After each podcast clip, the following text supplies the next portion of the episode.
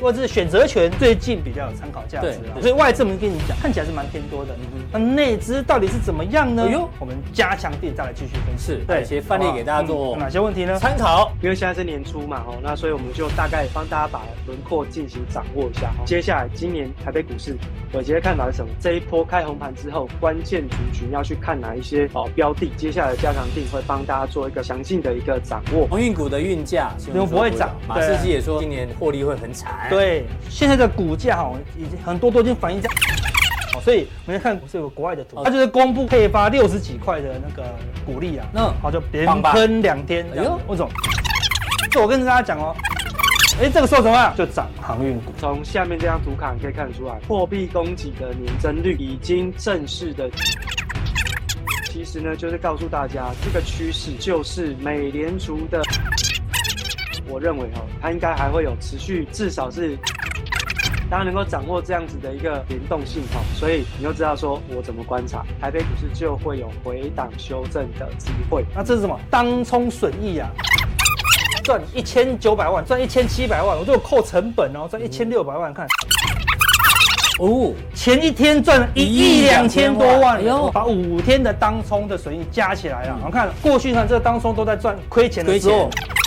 到这个地方看，哎，当中开始变赚钱。嗯，我用了三个字来形容今年的台北股市，叫“盘”。最重要的关键，我个人认为啊，哈，应该就是跟有关。对于我来做选举行情来说，是一个非常有利的位置。看这个最大的关键的是什么？上市的投资比重加上柜。你不要看投信买卖超，那是 low 了。你要看它的，最后那个疫情那一天才降到最低的七十趴。对，所以八十趴算蛮低了。现在来到。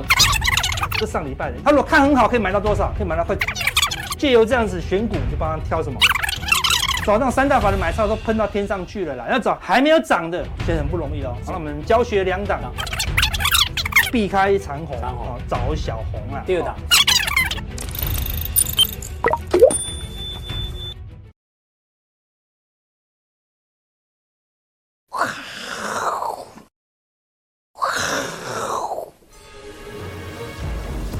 迎收看，我是金钱豹，带您了解金钱背后的故事。我是大 K 曾焕文。首先欢迎现场嘉宾，这个筹码专家阿司匹林。第二位呢是好久不见的好朋友，在线上的伟杰。好，第一位呢先邀请到阿司匹林了。是。对，这个下个礼拜二。哎，哎，这重大的日子哦！什么日子？CPI 公布的日子啊？情人节啊！对对对对，情人节，像我们两个都不过了了哈，对不对？对。你上次过情人节怎么？现在在要求过情人节是不是很过分？对不对？嗯，真的是吧？是吗？你说嗯哦，嗯哦，是是是对还是不对？这个这个话有有有对有语病有语病啊！我们每天都是情人节，我们现在要过妇女节，现在你只过妇女。过妇女节，我每天都在安太岁啊，真的，对吧？一直上缴，一直上缴，上缴基金，上缴公积金。他说：“其实我不是去年安过太岁吗？你哪一年不用安太岁了？”对，好，因为下礼拜二嘛，所以有人会提早过。对，一定这个周末提，周末就开始过了，先过了。礼拜二上班呢。那听说我们小编找最好的礼物哦，真的吗？就是这这，请收藏好。这个是男生的礼物吧？对不对？什么东西啊？这不，这个 B E B 零七六，哎，这个车牌号码不错。M I A D 八四，哦，这可能是电动车的啊，这应该是车牌号码吧？这看起来就蛮像。要是要送车牌送车嘛，送车牌送车，挑一个系列的车子回家嘛，对不对？这可能是 B N W 有框框的嘞，啊，框框的可能是电动车啦。会不会是海奇呀？海奇代码。对啊。股票代号又少一码，对不对？到底到底这是什么？如果写四码的话，我们他们就想下单了，这样。对啊，对，就没有人想承认，对啊，是看得懂。阿哥应该猜不出来，就阿哥老实说啊，这什么东西？秒秒懂秒懂啊！这个你去监理所看得到，那个那个 汽车监理所，他都会写，因为这样子，它上面就写两个字，番号这样子。哦，这是番号啊？番号？什么的番号？方浩哦。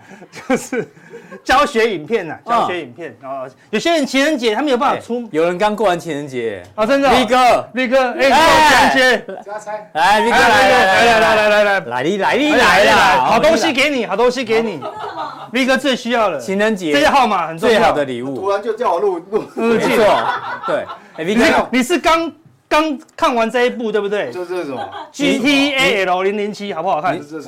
你猜一下，这是？情人节哦。男生最最最希望的的收到的礼物是这张，这张对，你觉得这是什么？比如说这是什么 PPPD 零四三一，你猜它是什么东西？你觉得大概是什么？密码对还，是还是车牌号码？不是不像保险箱的密码。对我也不知道它的中文名字叫番号，番号是什么意思？欢乐会。以我对 V 哥了解，每天念那个药师经的人哦，理论上他不可能答得出来。对对对对对我刚才去露营啦。我知道，我知道。谢谢 V 哥来探班。好好好，来来，请坐，请坐。我们来讲，我们来讲解这个资料对于我们的小编来说有多么的珍贵了。这样子。到底是什么嘞？哎，哎呀。就是这个番号，是番号，对对对对对，很奇怪哦。任何的图片，只要加上一些日文字，再加上这个号码，我们的宅男就有无限的遐想。这样子，对，明明这就是阿哥常传给我的心灵鸡汤嘛，对，心灵鸡汤。对，软哥也常跟我要。哦，真的哈，对对对对对对对，单身狗专属礼物了。对对对对对，好，就说如如果你有女朋友，就出去吃吃餐厅。对对对，如果你的。女朋友就是你的左右手，那就需要翻翻哈这样子，再抄一遍哦。呃听抄一遍哦说这一部哦，框起来的特别好。对，特别推荐。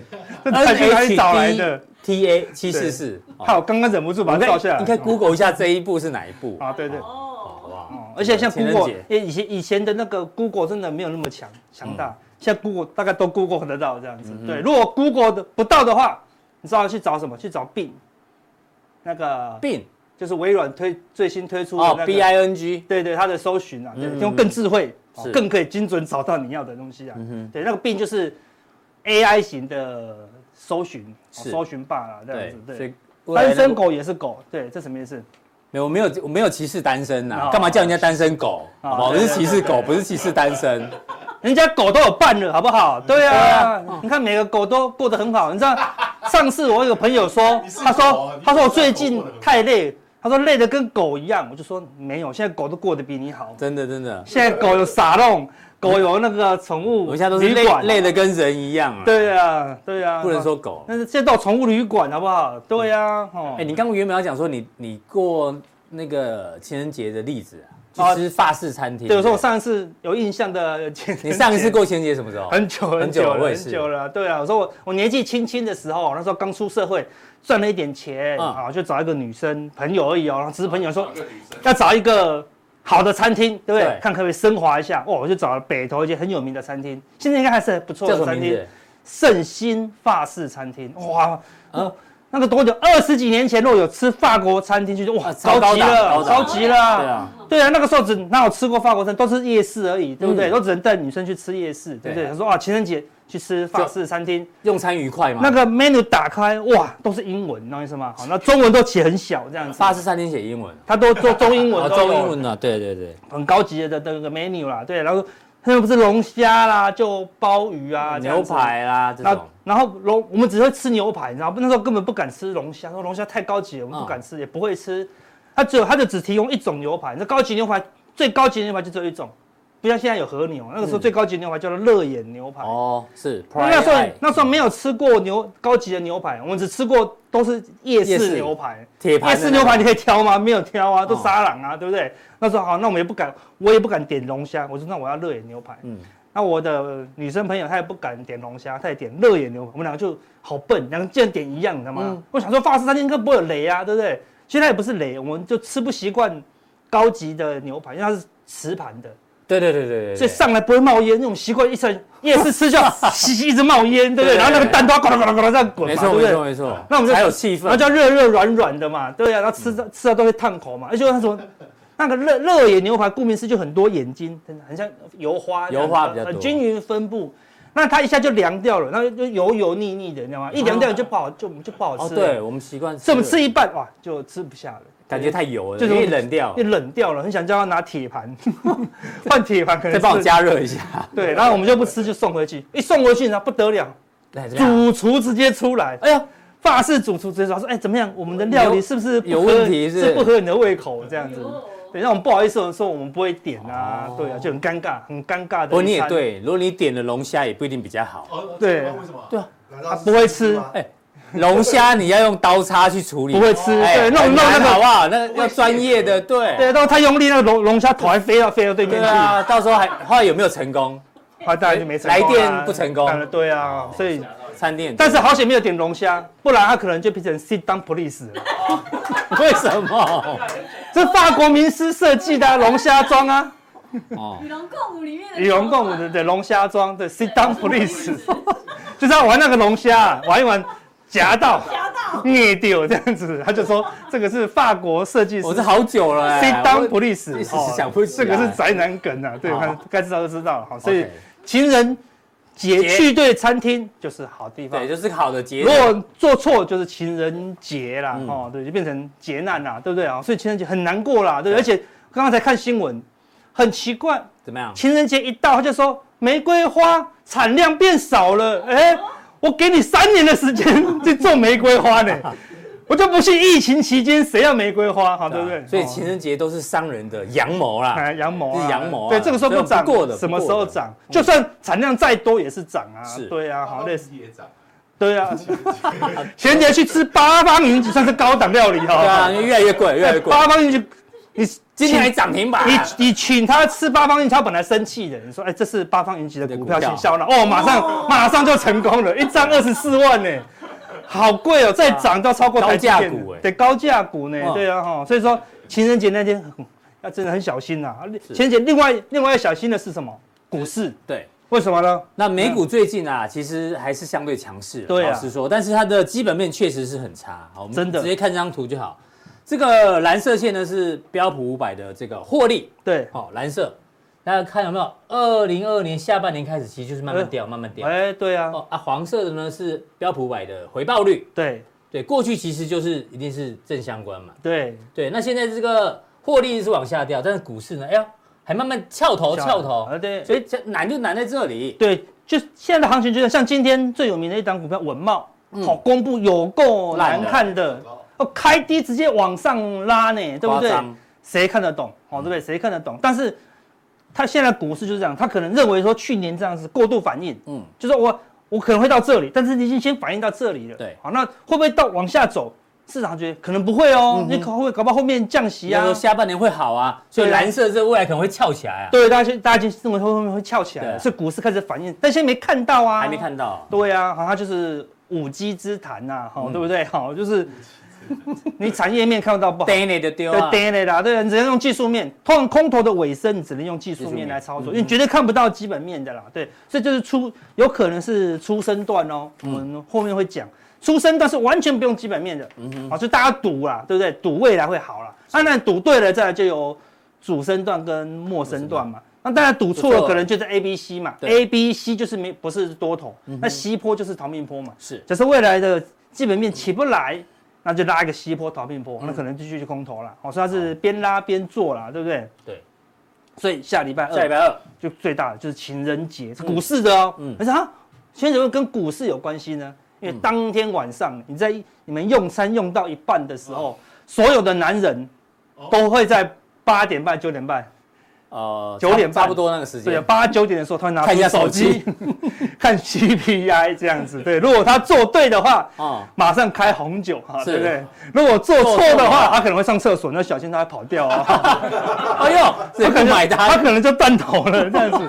所以情人节哈很危险啊，对不对？就那天一公布一个 CPI 哈，美股可能就大幅震荡啊。我现在预估应应该是继续往下掉了，但掉不多，大家就害怕嘛。基期还是希望大家希望掉很多这样子嗯，但预期的但现在预期好像好像没有掉很多哦，那表示说，哎，通膨可能降很慢。那重点是它公布完以后，市场的预期啦，好的的解读啦，是对，但市场怎么反应？所以股市这两天已经开始冷淡一些了，嗯哦，在在等待那一天的一个公布了。所以今天动荡，礼拜一跟礼拜二的早上台股都还是会动荡。嗯到了礼拜二晚上，到底是什么节？哦，就是关键的了，哈、是对不对？哦，那这个只是一个短线的结，嗯哦，中长线，哎呦，记有没有可能发生这一件事情？哎呦，这个才往下，刚下完你，马上给你一个很大的变成大多头来，大多头到底会到底这我们刚才前面讲的、啊，这个是无稽之谈，到底是属于第一波，嗯，还是只是 A、B、C 的 A 波逃命波？嗯嗯，哦，我们等一下会来讲哦。对，主要是有个关键的新闻出现了啦。嗯他说什么？美股出现一九二八年以来第四十九次金叉，第四十九次金叉、哦，用你的东西啊，它是初阶的，对不对？应该讲说第三十二次钻石叉，哦，那就是高阶技术分析，好，对不对？铁粉应该都知道哈，阿哥的叉叉有四种，哦，对，他才他才一种金叉跟死叉，对啊，好类似这样子，我们都已经升华了，啊，对不对？好，那为什么说呢？他说要报告，好，这个美国银行的哦，好，对不对？好，他说。最近的时候是看升信号，就是黄金交叉嘛，对不对？就是五十 MA 跟多少？跟二十两百两百。好，美国都喜欢用五十跟两百啦。出现金叉就是五十往上超穿越的时候两百。对，他们都用 S M P 五百来看呐。对啊，好，他就说金叉后的三十天、一个月后、两个月后跟一年后，嗯，哎，回报都很稳固，意思大概都会赚钱呐，赚钱几率都很高。从均线的角度来看，对，而且说。经济衰退的时候，金叉就会 闪亮。话讲的好好听啊，对不对？它是救世主就对了。嗯，当然，因为你衰退到尾声了，股市当然就会领先反应嘛。对，是这样子。哦，所以他讲的嘛，经济衰退尾声，但问是不是尾声，现在还是个问号。但是股市有时候就是先行指标啊，对不对？好，那我们来看到底这个金叉在过去有什么样的表现呢？好，对，所以我们如果我们现在用的就是五十 MA 跟两百两百 MA 哦，哈，对不对？这过去的。这个是金融海啸以前的，我们一路看哦，哈，对不对？看这个地方，哎，是死叉，哎，对不对？如果他们看死叉，他就会认为说，哎，死叉了怎么没有崩盘，反去空，嗯，反而输钱哦，对不对？但是如果学过我们这个高阶交叉分析的，好，对不对？就是你看。一个死叉反而是什么买点，对不对？大多头的死叉，哎呦，准准的可以买在这个位置，对不对？然后就展开一个大多头，对，那这边才金叉，差一变金叉。所以他的意思说，哦，你看到金叉你才买进，你已经买到这里了呢。你看到死叉买进是买在这里哦，看一来一回，看高阶跟初阶的技术分析买的位置就不一样喽。死叉见低点，对，好，那这个地方死叉，哎，的确就崩盘了啦。好，这个是吧？金融海啸了，哦，所以死叉也很恐怖哦，对不对？好。那这一次呢？哎呦，你看金融海啸过后的第一次金叉，哎呦，就是真的了呢，对不对？但是你可以看到哦，它金叉过后以后怎样？股价怎么样？都会先压回。是，我们都有说过啊，对不对？金叉后会压回，嗯，这个死叉后也会先反弹。哎，这他就没有讲，对不对？好，所以看这金叉后的压回，也就是买点，所以你要等第一波压回。是，买点过后呢，再过高的这个点。叫做什么？哭呃，钻石叉，它就是加码的讯号。果然就是一个大多头，大多头后的死叉又是买点，再度加码，又出现一个多多多。是，所以我们看我们死叉，我们可以买在这里最低点。对，你金叉的话，你要买在这里啊，追高哦，追高以后压回，你还还套牢。对啊，死叉是类似左侧交易啊，金要等金叉变右侧交易。对，所以死叉就先买。嗯，试单对不对？试单了，是。然后金叉后就可以压回再加码。我们所以说金叉后要等压回才能加码哦，对，因为你金叉的石头都已经涨一大段了。对，好，类似这样子哈。所以看，那这个地方死叉，哎，差不多见到低点。嗯，对，它就不是真的，它就没有骷髅叉。我看只有这边才有骷髅叉。对，死叉以后这边有个低点，破低点，再破低点就正式骷髅叉。骷髅叉就非常的可怕，可怕了哈。对，所以。金叉不一定会大涨，但如果是钻石叉呢，就大多头来临。你讲的这比美国银行还还细耶，真的哈，对啊，好，他们可能要来偷看一下哈，对不对哈？哪天你看到他写 Diamond Cross，Diamond Cross，哈，对不对？来表示在看我的了哈，对不对哈？我们要可能要去申请版权的著作权，啊，对啊哈。所以看这个地方一样，金叉，你金叉就就买买很高，你看你买在这里有有涨啊，但一杀下来，你看你还套牢哎，对，所以最好你等金叉忍耐忍耐忍耐忍耐。等它杀一段以后，好再去买。好，但你说到底什么时候买？那是看短线的，这是一个中线的一个讯号啦，对不对？我们再来看后面。后来后面一样了，哎，这个你看到这个地方金叉，你跑去买，所以金叉一点点哦，对不对？因为他说不是全部嘛，这就是失败的例子啊。对，金叉你跑去一买崩盘，是对金叉你要先空啊，对不对？金叉一空，那空到相对高点就杀下来了。死那个这这边死也就金叉，跟金叉第二次你去买又又套牢，对不对？所以金叉以后你要先可以先空，然后回撤再买，嗯哼，哎，然后就会涨一段喽，对，就会涨一段了，对不对？好看，这都完全都没有死叉了，是，直到这边死叉一次。又破底，好，这一段就杀比较凶，对，对不对？然后这个地方 到这边才金叉，看你金叉再买都快涨完了，是。对，又杀回来，所以你要杀。回来的时候买才会安全。就说如果它是一个大多头，你一定要。我们说就中期的角度了，那等一个中期的回撤以后去布局，当然不一定买的这么准，你可能沿路买，对不对？别人买对了上去以后，你可以买在相对安全的位置，中你起码在下跌的过程中来做下一次的布局啊。是，所以这个地方也是一样，金叉过后涨一段，压回来布局，哎，通常都可以掌握一个不错的中期买点。那如果你失败了，假设它是失败的，杀下去，你的风险也比较小一些，好不，而不是买在一个最高点啊，好，对不对？啊，时间拉到二零二零年，二零二零年，疫情过后了，对不对？好，一看疫情这么可怕，这么可怕，好像崩盘了嘛，对不对？一样。死叉竟然见低见低一点，看，哎，疫情呢，全球疫情大爆炸，好，对不对？确诊人数越来越多，然后你还看到死叉，我照那个低阶的技术分析，你就跑去空，一空空在超级低点，那就被嘎爆哦，对不对？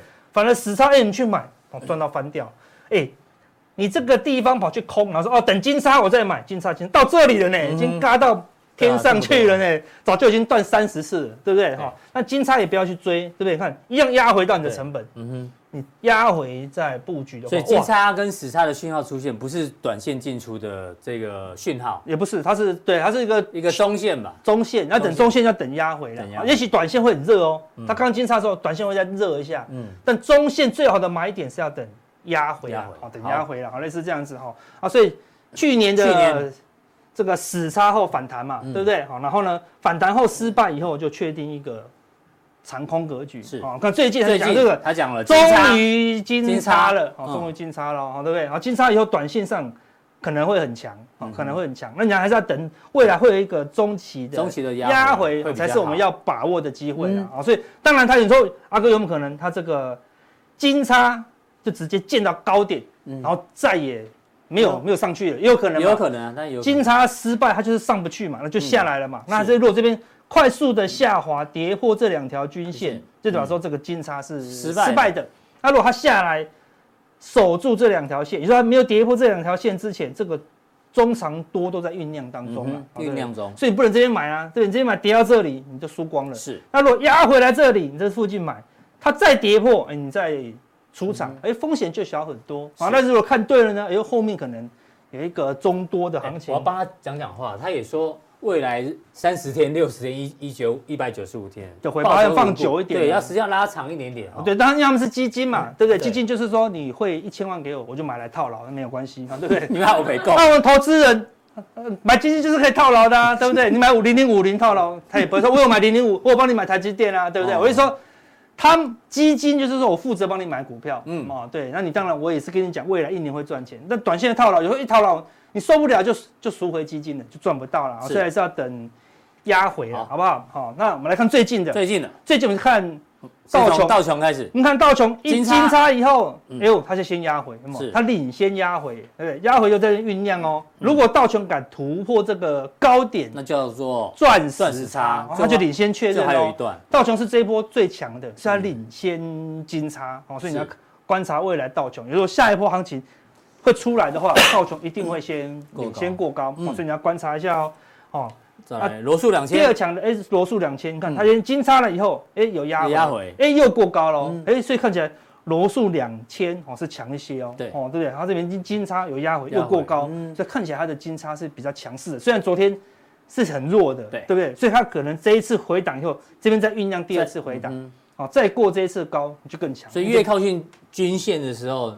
你进去的话，安全，相对安全了。对，因为只要跌破，你再出场就好了嘛。停损也比较好设。是啊，哦，所以道琼最强，罗素两千也蛮强的。最弱最弱是什么？纳斯达克。你看，连 S M P 五百都金叉喽。啊，它碰都还没碰到哎，对不对？那我们说，假设金叉，它就见到高点，是本波反弹的尾声。那你起码要等纳斯达克也金叉嘛，对不对？我们说看道琼现在都涨不动啦，对不对？你看最近这一波纳斯达克涨这么凶，然后呢？道琼都没涨，为什么？因为道琼已经先涨过了，对，它涨这一波起来，然后休息，休息再把钱就从道琼撤出来，跑去转进纳斯达克嘛，那它应该就是会晃一阵子，让什么？等这个均线、月线金叉，对，然后那时候，所以说最后一个指数见高的机会就是月线金叉，它它五十 MA 金叉，它的二十 MA 就是我们的季线。大概差不多是季线金叉，所以台股的话，你是用六十跟两百四，两百四，对。然后国外跟我们习惯不一样嘛，好的。那我们说，那阿哥到底哪一个好？大家用的那个最好。你不要知道自己用的很偏门，用什么三十八跟一百九十二。我们用技术分析，你根本没有什么准的。我们用技术分析的重点是什么？了解别人看到这个技术分析以后想什么，哦对，所以大家相信的技术分析才有用，嗯，因为它才影响市场嘛，好类似这样子，而不是只有你一个人知道这样子，好是类似这样，所以未来在过这边大概还要过两三周哦，对，这要有一段时间，大概就差不多到月底了，好对不对？哎，跟我们的规划差不多，对，所以说月底来到这里，纳斯达克有可能就要准备休息，好，那我们说一样啊，一比一，感觉还还在进行中哦，是。哦，那当然最近就是在等情人节，哦，对不对？情人节。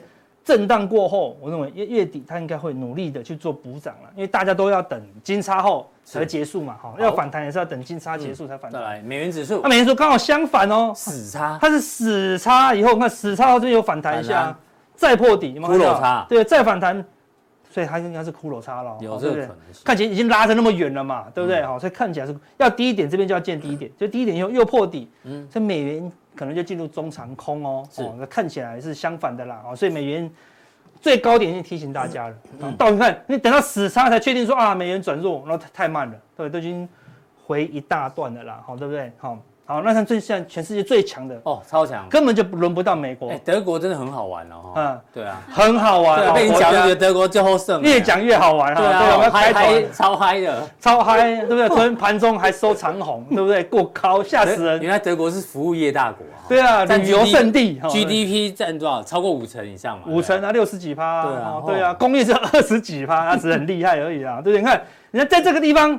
就已经出现金叉，有没有压回？有有哎，对啊，那个时候没有看这个报告，对不对？不然我就说哦，原来这个压回是好的位置呢，对不对？你看布局后，看我有一大段，对不对？表示这个就是中多的最后买点哦，可以说是领先说最后买点，因为它已经变成钻石差了啦，那真的就是旅游的 爆发。还来啊！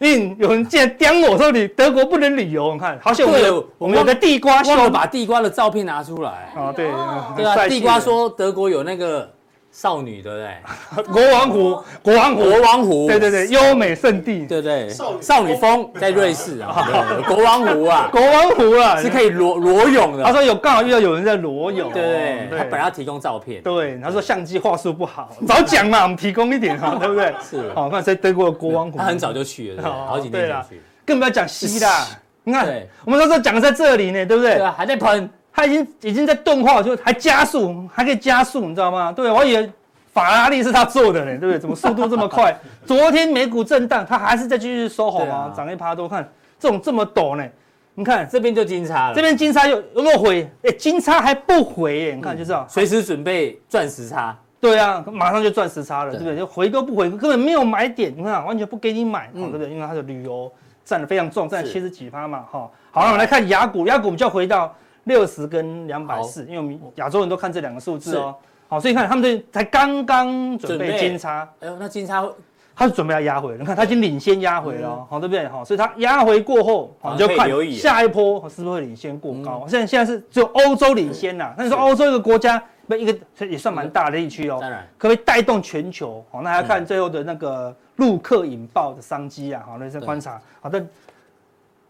陆股跟恒生好还在回档当中啦，那上海的话也还没到，还没到，所以他们上海震荡过后，等它一碰到金叉以后，上海还是要回档。哦，那我们上次有提个提醒大家嘛，上海有三次买点嘛，对不对？一、一、二、三，一、二、三。嘛，对，所以这边一、二、三，对，这里来一、二、三，对对对，然后所以这边一、二、三嘛，可能有个三，所以上海在过高的时候，然后呢这边叫金叉，然后上海就要最后的回档，你看这么刚好跟我们。短线跟长线技术分析吻合，刚刚好，所以最后压回的时候，哦，所以我们可能就会分享一下，哎，入股是不是可以留意一下哦，对不对？入股有些 ETF 还不错哦。啊，谢谢这个金叉达人，好金叉达人，对对对，的一个分享。那回到台股部分，哎，我们来看台股喽。看到这个证交税大减了，就是哎，人气一直在退潮了。对啊，因为成交量虽然最近有起来，但是其实跟去年、跟前前几年比，差很多了，差很多啊，人气整明显退潮了啦。然后散户其实也是。很保守，很保守啦，对不对？所以看这样，现在知道，现在市场根本没有过热，嗯，对不对？市场现在市场都还怕热不起来呢，对不对？所以现在市场越投机越疯狂越好。为什么要把这些散户引进来啦？嗯，好，对不对？你看现在那么冷了嘛，对，所以散户愿意引进来，好，那个行情才会变成是初生段的要件。所以散户还没疯狂的时候，不用担心。是，那怎么样知道疯狂？融资起码一天要增加五十几亿，嗯，现在都还是没有呢，每天增加五六亿、五六亿。最多，稳定增加，但是就没有增，没有增加很快哦，表示散户还是会怕了，好，对不对？我们看台股的现在什么差？那台股还仅还是没差，你看没差，你看台股上次金叉以后，有没有反弹？死叉死叉，对对对，死叉以后反弹，看的确反弹，对啊，哎，反弹棒棒棒三天呢，还以为要喷了，没有，最后空点，看到？死叉，然后对不对？弹起来给你空哎，你看有没有有没有这厉害的？哎，这金叉死叉是很好，很好用哎，因为你看到死叉去空，的角度来讲，对啊，对大大行情就是这样子，死叉以后的反最后反弹跑去空，哇，可以赚到一大段哦。啊，但现在他先等金叉，等金了金叉以后，他会压回，所以下面金叉最晚他必须拉，就跟纳斯达克一样，因为我们比较贴近纳斯达克，对，我们这边为什么都不谈都不谈，就是因为纳斯达克都不都不涨都不涨嘛，所以。我们刚前面讲，那三个还差一段，我们也还差一段，可能还差一段，可能啊，对不对？最乐观的情况下就是一比一，假设一比一的话，那就还有一小段哦。嗯，对啊，好，来到这地方，那到这地方，哎，刚好金叉，保证这个地方市场会非常乐观。哇，一这边大概大概一六五零零了，嗨不嗨？嗨了啦，对不对？然后上很嗨的时候，反而一金叉，你就要小心一些，好，有可能有拉回的可能，有可能压回哦。那我们说，哎，差不多就到月底哦。嗯，所有技术，所以技术面是来。呃，吻合我们的一个规划啦，而不是说你要相信技术面，实际上技术面来相信你，是来印证你的一个想法啦。好，所以台股看起来还是有机会。当然，下礼拜的情人节是关键，就是说公布出来市场乐怎么反应嘛，对不对？对，如果是乐观的，它就不回档，直接往目标区移动，尤其是纳斯达克，对，最近纳斯达克都比美道琼强哦。那如果不好的话，当然就会先震荡压回，是酝酿等下一个利多这样子哈。对，我们来看一下，所以外资如果他认为说，哎，这个地方差不多反弹尾声的话，那他应该开始布局一些空单嘛？没有哦，没有，你看还在减少，还在减少呢，还在减少。我说外资的借券减少，不是看多，是认为说他未来的多单要进场。嗯哼，对，我多单要进场，我空单才要减少，因为我怕我被我的多单嘎嘛。所以他最近买了这样子，还是不够呢，因为前两年卖太凶了，所以现在有个热钱有。回流的行情呐，哦，所以看起来外资的空单还在减少，就不用太过担心。然后起码它，哎，它要再回来到这个水位，起码也要两三个礼拜嘛。对啊，所以大家不用担心，外资还没有非常的保守啦。是啊，但是小外资最近就怪怪的，连我都搞不懂。对，他为什么最近低档就一路空到这里来了？对不对？好，那么它反正它一开始被嘎，后面你就不用对它太过有信心了。那你把它。看它的变化就好了。看小外资它是减少的，嗯哼，啊，在收敛中。对，它起码整体的大外资是看多的，而且还是增加的啦。好，所以那你什么时候担忧？大小外资如果同步翻空，那你再来担忧就好了。好，所以目前还不用太过紧张这个东西。好，我们来看最后另外一个东西，外资的选择权。嗯，红色是它看多的买权，对，call。绿色是啊看空的卖权，put，你看都是比较这边都是比较多，对不对？所以多减空就是这个柱状图。哦，你看从这个地方哦杀到最低点哦，啊，还没反弹哦，哎，开始看多了。哎呦，很准哦，啊，都是多都是多。看这边压回，它也都是多，对，没有之前那么多了，但还是多，对不对？所以它还是拉一段。是什么时候外资选择权翻空？你看这个绿色的哦，它以前会跌的时候，我看都空这么多。对对对，看最近都没有了呢，对不对？好，所以它如果下一次。外资觉得说，我后面可能要再卖个八百亿、一千亿的话，这边就会翻，就会翻空，就就会翻空。看这边翻空，跌一大段啦，对不对？现在翻多，哎，所以外资选择权，最近比较有参考价值啦。不过它的力道也稍微弱弱一点，弱一点，对，那还是多，所以是所以后面大概是接近尾声的啦，哦，但是还不用看空啦，所以外资我们跟你讲。看起来是蛮偏多的，嗯哼，那内资到底是怎么样呢？哎呦，我们加强錠再来继续分析。是，那还要回答各个问题，各个问题，对，一些范例给大家做。哪些问题呢？参考，对，哪些问题？哦，熊市克星，哦呦，我们以前教过一个人。凉茶走人嘛，凉茶走人，对对对对对对，凉茶走人，倒装句，对。不对？好，对，人走茶凉的形态，哎，到底到底可不？到底是这张股票到底是什么范例呢？哦，以怎么念啊？对，乙醯胺酚，乙醯胺酚，普拿疼啊，我上次讲错了，对对对对哈。他说新闻说不会涨，会不会有配息行情呢？哎，好像是某一档哦，哈。对，他看这条新闻呢，来问一下阿哥怎么看这个新闻的解读？对啊，好，好，那怎么加入我们的加强錠呢？这个要加入要快哦。好，显看完影片显示完整资讯三个点，其中一个以后呢，就可以加入我们的加强定，知道内资的一个看法。是，谢谢这个。叉叉达人，哦，金叉死叉达人，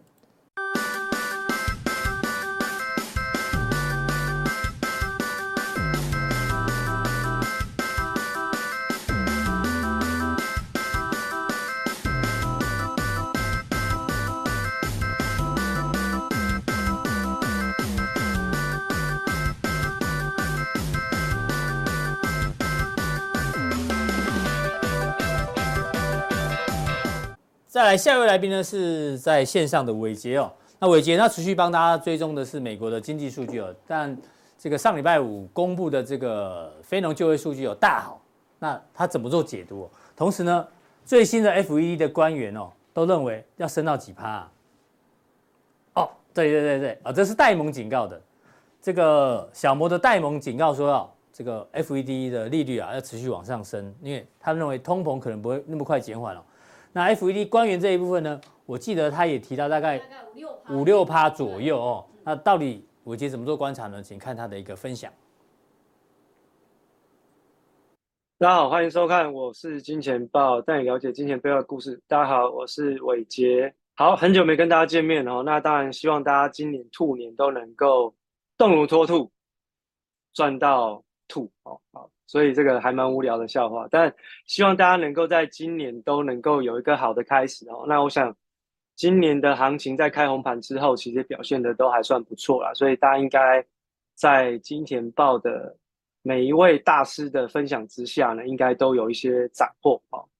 那今天伟杰呢，在睽违已久之后呢，想跟大家做个分享，然后因为市场上其实面对于这个美联储的利率政策的一个预期，哈，其实有开始出现了一些不同的声音。那今天我们就先从这个呃利率决策，好，那另外就是从这个非农就业的数据来跟大家讲起，然后那最近的这个有几个关于今年美联储目标利率的一个看法，其实跟去年的第四季，哦，从十一月中以来的这个反弹。其实跟市场上的预期已经开始出现有一点哦转向的一个意味哦，那所以其实我们看到摩根大通的这个执行长哦 Damon 哦，他有特别提到，就说哎，千万不要小觑哦，不要以为说这一次的这个美联储升息哈，在上半年就会暂缓，应该说就是停止。因为我先帮大家做个复盘呢，就是说从过去去年第四季以来哈，那这第四季以来的这个反弹，其实是来自于说市场上。预期今年的上半年，哦，美联储会停止升息。那在停止升息之后呢，到了下半年，哦，美联储会马上就开始进行降息。那市场上就针对于这个降息呢，有非常乐观的期待哦跟期许，所以带出了这一波的全球股市跟债券市场的反弹。哦，这是市场上原先从去年第四季中下旬的一个预期。那到目前为止呢，市场上乐观的情绪还是做这样子的一个。哦，判断哦，那但是呢，其实不管是在过去这两个礼拜当中，从美联储的利率决策会议哦，到鲍威尔的演讲，一直到昨天的几位美联储的官员的谈话哦，其实都一直不断的在跟市场上暗示哦，千万不要太过乐观，因为这一波的利率很有可能会超出市场上面原先的预期。那当然，在去年第四季，我们在我们看到这个 Damon 哦，他就其实已经面对这样子的一个利率决策的一个呃这个共识哦，已经有先帮美联储按个赞，也就是他已经认同接下来美联储他在升息的时候呢，应该有可能会超过百分之五哦。他在去年的时候，我记得他讲是百分之六哦，他百分之六。那他现在就提到说，哎，千万不要觉得这一次的通膨这么简单哦，就会被压抑住哦。那如果通膨被证据哦显示哦证明说它是具有粘性，哎，各位如果有兴趣，可以去美联储的官网上面稍微去留意一下。那美联储的官网他们在公布 CPI 的时候，其实他们会把 CPI 拆成两个部分，一个叫做这个具有弹性的那个 CPI，另外一个它就直接告诉你叫 Sticky CPI，就是粘性 CPI。所谓的粘性 CPI 哦，就是。刚需的意思啊，就是说你每天日常生活所必要的一些必需品项的一个消费状况，它的价格指数是怎么样？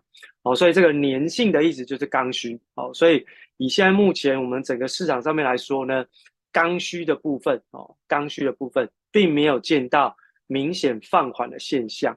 那你说，哎，现在那这个 CPI 一直不断的在往下回档修正，到底是怎么回事？我跟各位讲的叫基期因素。哦，就是去年的基期很高。所以呢，相较于目前现在来说，它的增幅就会放缓。因为去年基期是超级高，那相较于今年来说，哎，会有放缓的现象。它只是基期因素所造成的通膨指数下滑，而不代表绝对金额是在下跌修正哦。哦，所以其实这个要先分清楚，我先帮大家做个定义，那你就知道说，哎，为什么人家会这样子说？那所以呢，在这个 Damon 的这个看法上面，其实就有特别提到这件事情哦，就是说，如果通膨被证明它是具有粘性，也就是这刚需是没有办法能够减缓的，那就代表其实这一次的通货膨胀没有那么简单哦，可以解决。那如果没有这么简单会解决，那当然美联储做两件事情，第一个继续升息，第二个扩大缩表规模。哦，那如果它不继续升息，那它维持。限制性的利率水准会长达一段时间。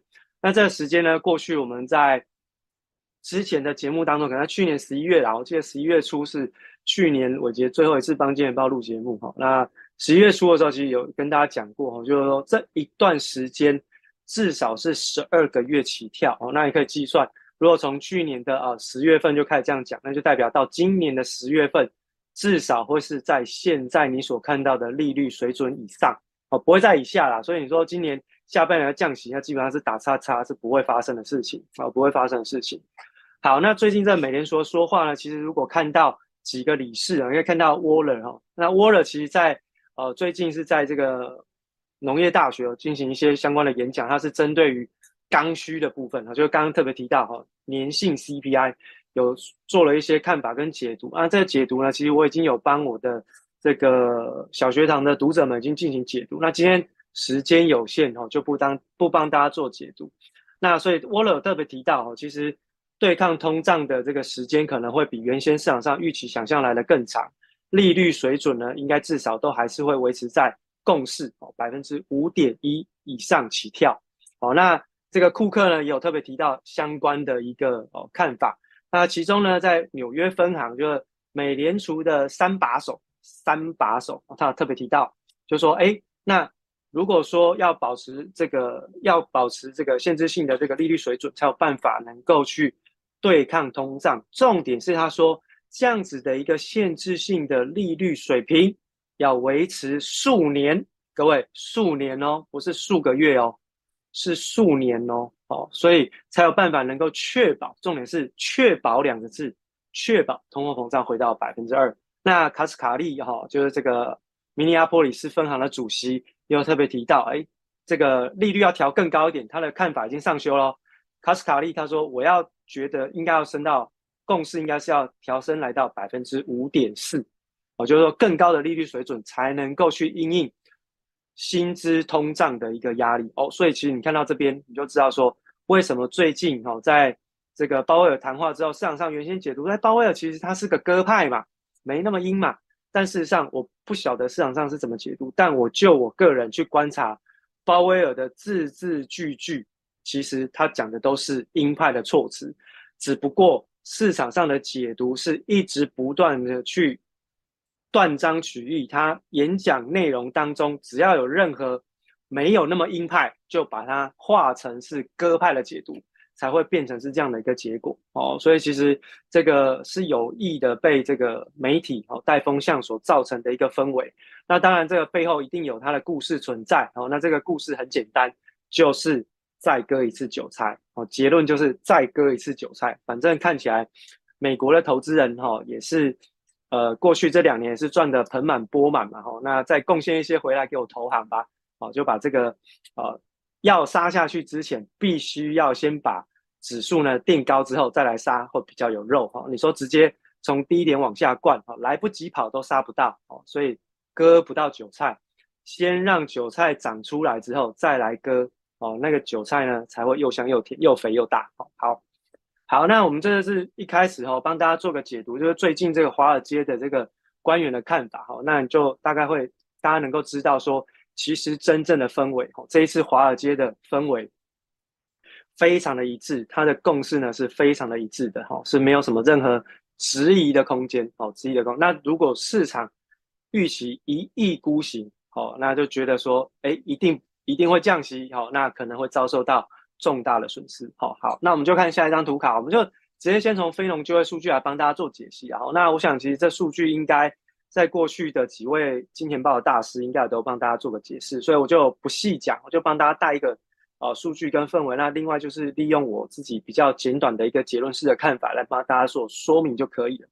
那这个非农的就业数据哈，这个这次公布出来的超级强，超级强，市场上预估大概是十九万人，可是呢，你看它公布出来五十一点七万人哦，超级强的。可是呢，你可以去看一下哈，在呃我这张图卡的左边哦，这张小图里面你会发现，其实从去年的下半年以来，其实非农就业数据哦都非常的强劲。为什么会说非常强劲呢？如果用鲍威尔的标准哦，鲍威尔的标准。非农就业数据转弱的标准，每个月十万人。好，每个月十万人，只要非农就业数据放缓到每个月只增加十万人以下，哦，那才代表说美国接下来的经济是会进入到比较有危险的一个状态。那什么叫做有危险？就是可能经济会衰退啊，然后需求会减缓。那需求会减缓，自然而然通货膨胀就会被压抑。那么当然，美联储在升息的动作上面就不会那么积极。哦，这个是鲍威尔自己提出来的一个标准。哦，标准就是每个月十万人。哦，每个月十万人，没有达到这个标准以下之前，都叫做都叫做强劲需求。美国呢，就永远都是只有软着陆的可能性。哦，这个就是从。这个劳动力市场来进行解读咯，哈，对不对哈？所以这个大家了解一下鲍威尔的一个标准。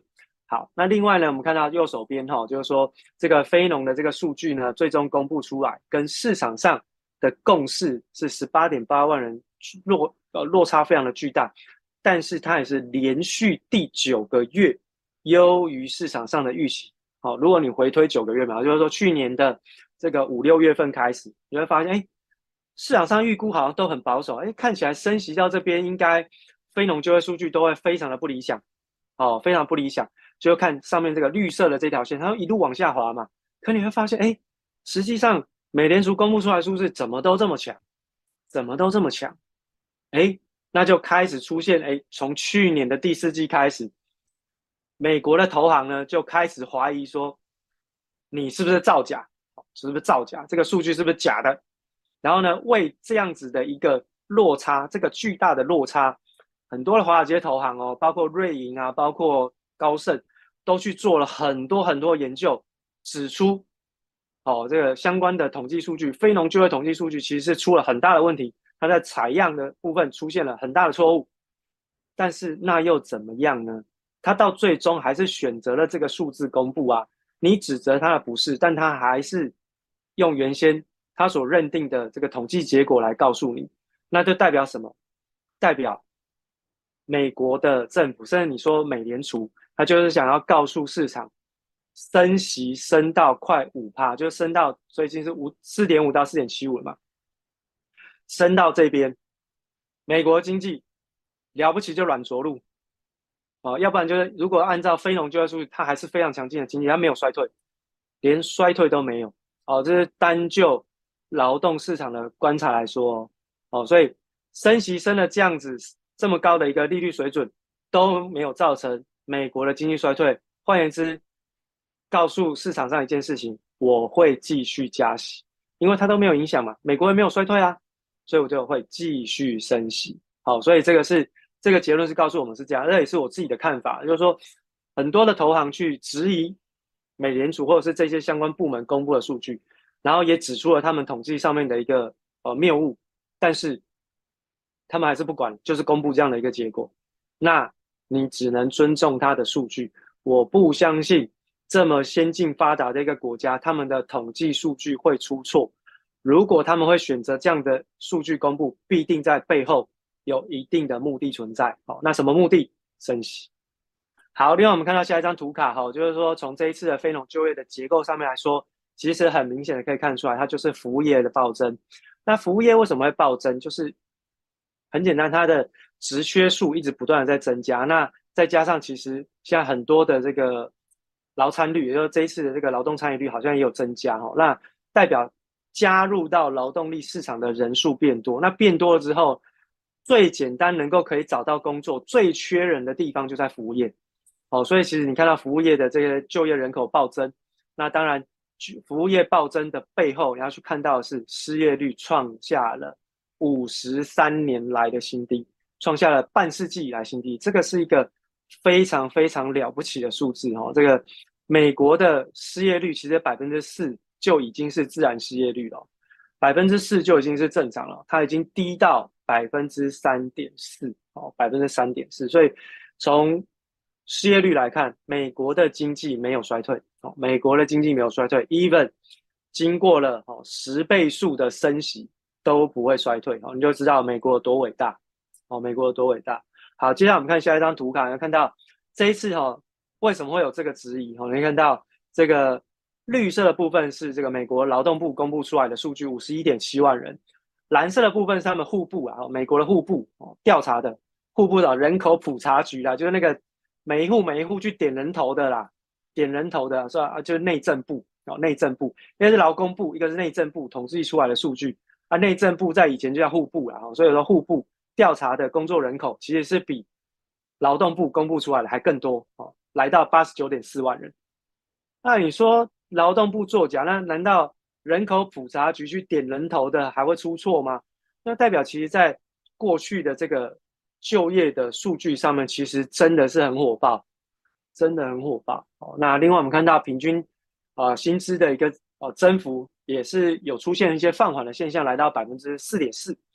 但是虽然是有放缓哈，不过我们可以看到过去的平均值大概是百分之二到百分之三，然后所以其实这个薪资的增幅还是稍微高了一点点，所以无怪乎到目前为止，这个美国还是处于这个薪资通胀的环境当中。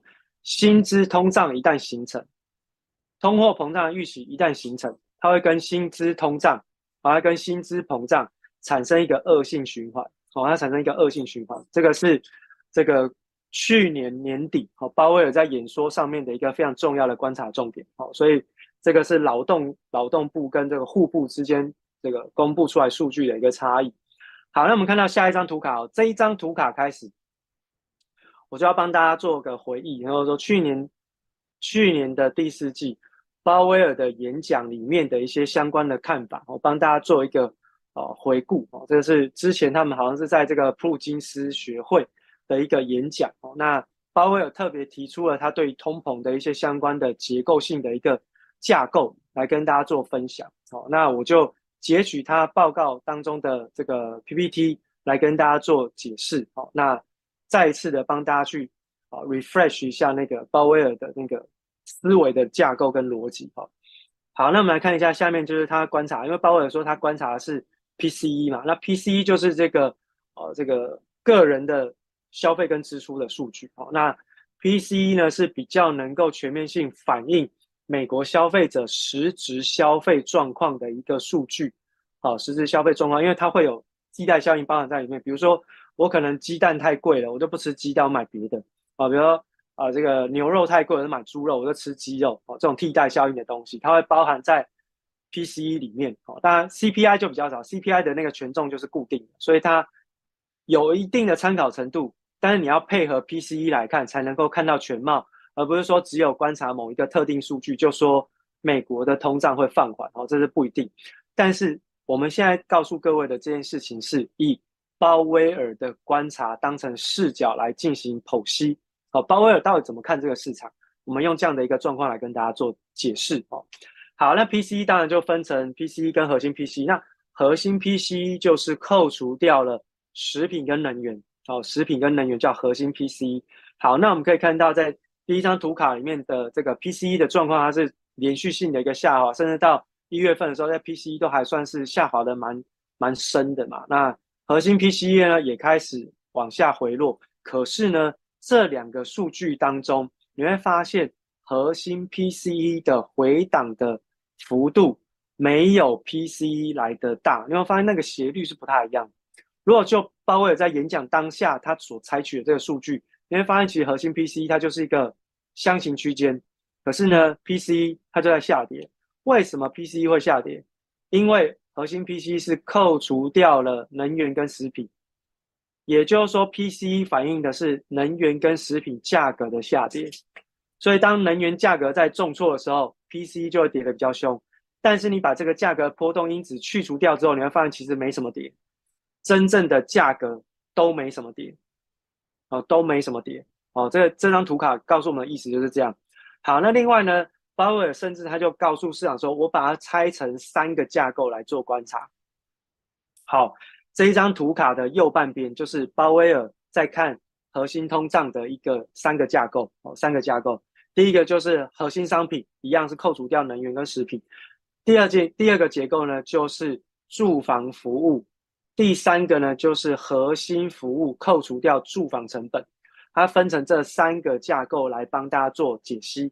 那它的逻辑就是，商品通胀在他认为已经结束，就是商品的价格就会随着能源啊、食品价格的下跌，哎，商品的硬体销售就是商品的价格的通货膨胀的行情已经结束。这对他来说，鲍威尔的观察是这样。那反倒是在这个住房服务的部分，他认为哦，扣除掉了哦，扣除掉了这个住房的哦，住房的成本，就是说哎，房租哦这样子的一个成本之后，他认为可能会在今年的上半年就见到高点会往下。那如果再把房租成本加进来，他认为今年上半年结束之后，房租也会开始往下。啊，换言之，哦，换言之。就是他认为接下来在美国的通货膨胀会缓步往下掉，但事实上真的是这样子吗？经过了去年年底十二月到今年一月初，中国大陆的解封之后，其实市场上的需求又再一次的火烫。为什么？因为全球都在预估中国大陆的解封所带来的全球经济的那个需求推升的那个经济的回温的效果。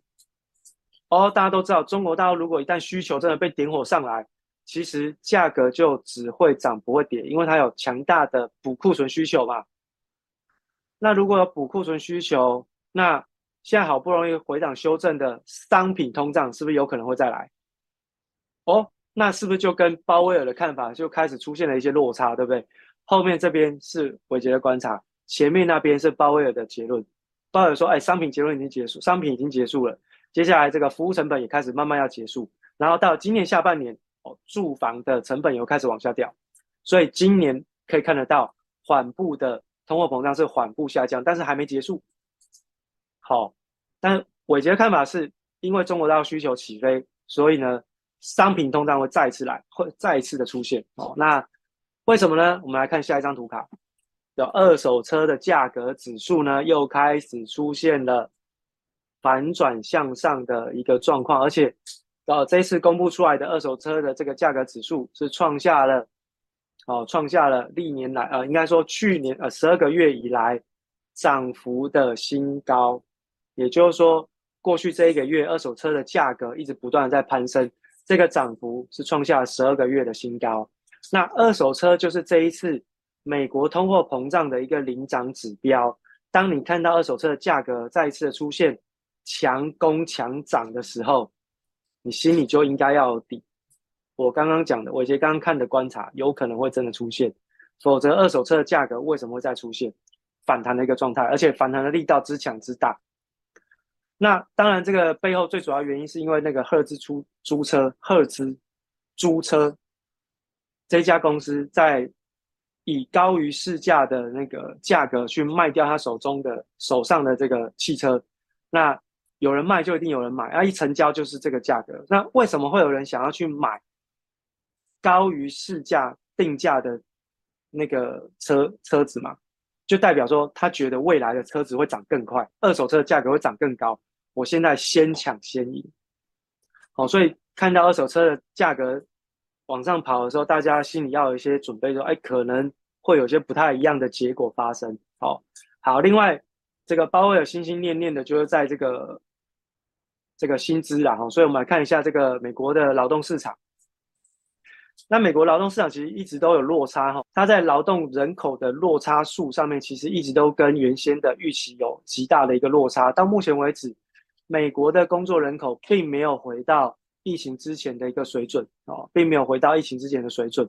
那从劳动参与率虽然说有一些反弹，可是也没有回到二零一九年疫情之前的水准，也就是。在这一波疫情当中，哦，在这一波疫情当中，其实很多的劳动人口是退出市场的，那没有回到，没有回到原先的工作岗位上面所造成的这个劳动参与率的落差就形成了现在你所看到的职缺，职缺数是居高不下，大概都到目前为止都还有一千一百万个工作职缺等着人去填补。你要看到右边这张图，叫 Figure Five 这张图，就是工作人口跟职缺数的缺口其实一直都很大，它没有填补到啊，它没有填补到位啊。一直有工作，一直有工作的那个 job offer 出来，可是就是没有人去啊。那没有人去怎么办？企业继续加薪，加薪就找人。然后现在已经演变到，我现在就算加薪都找不到人，那我为了预防我原先的劳工流失，我加薪留人。我们现在有工作的劳工，公司也会主动调薪水，往上调，把你留住。因为我只要你一旦离开，我就很难找到人，所以你不要离开，我调薪水给你。所以在这样的一个环境当中，薪资的通胀怎么可能会消失？对不对？好，这个是现状，好，这是现状。所以我是利用鲍威尔在去年普鲁金学会的一个演讲的图卡，来跟大家更新一下现在目前的一个整体的现状。好，那当然跟鲍威尔的预期是有点落差。那不过鲍威尔的。谈话当中，其实他一直有点到一个重点：纵使通货膨胀的指数有在缓步下滑，但是都不代表我们对抗通胀的工作已经结束，因为还差得很远。即便现在假设掉到四好了，它距离百分之二都还有两倍以上的一个差距，它怎么可能在现在就降息呢？不可能的事情，哦，不可能的事情。